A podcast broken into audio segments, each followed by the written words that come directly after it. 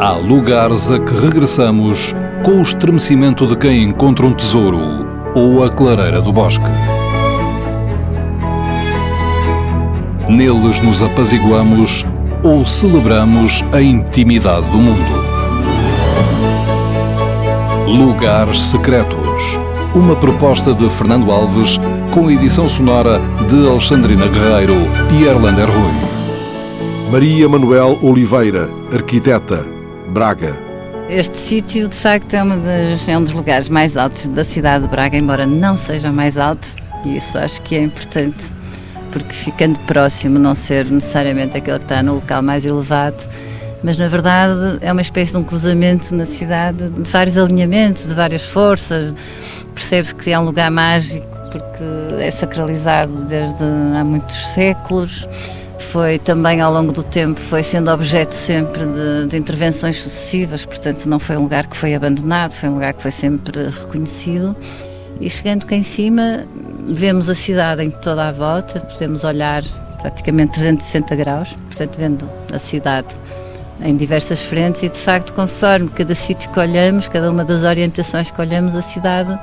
eh, revela-se de uma forma diferente, ou num sentido completamente urbano, em que vemos uma praça que o século XVIII também, uma afirmação de início do século XVIII e da modernidade da cidade, aparecer de uma forma muito afirmada. Olhamos para o outro lado e teríamos, enfim, neste momento não temos, temos um edifício a tapar, mas tínhamos de facto o Grande Vale o Vale do Rio Oeste, onde a cidade também se desenvolveu por ali, rematado pela cordilheira toda envolvente aqui ao Vale de Braga, que fica ali encaixado, que é muito bonito.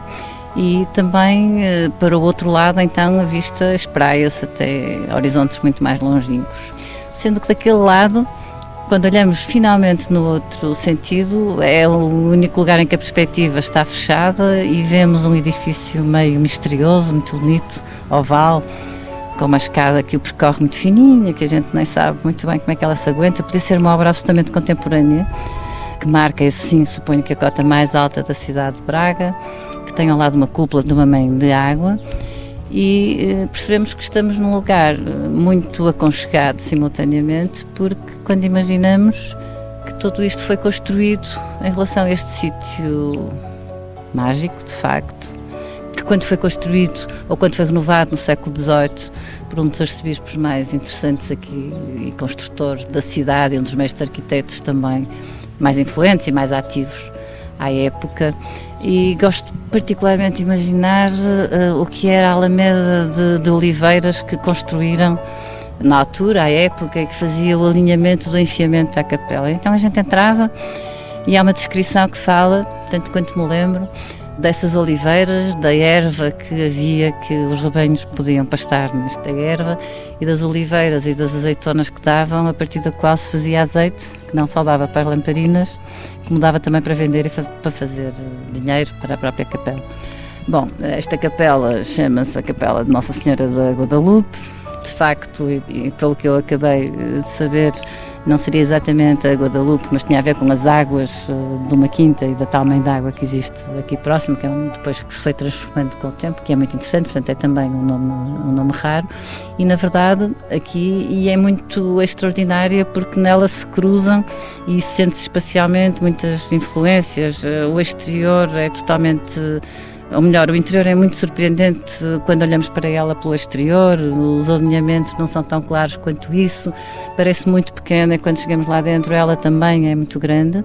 e portanto é uma espécie de um lugar muito pleno de surpresas, muito, muito contraditório, onde aparcam esse momento que é de alguma forma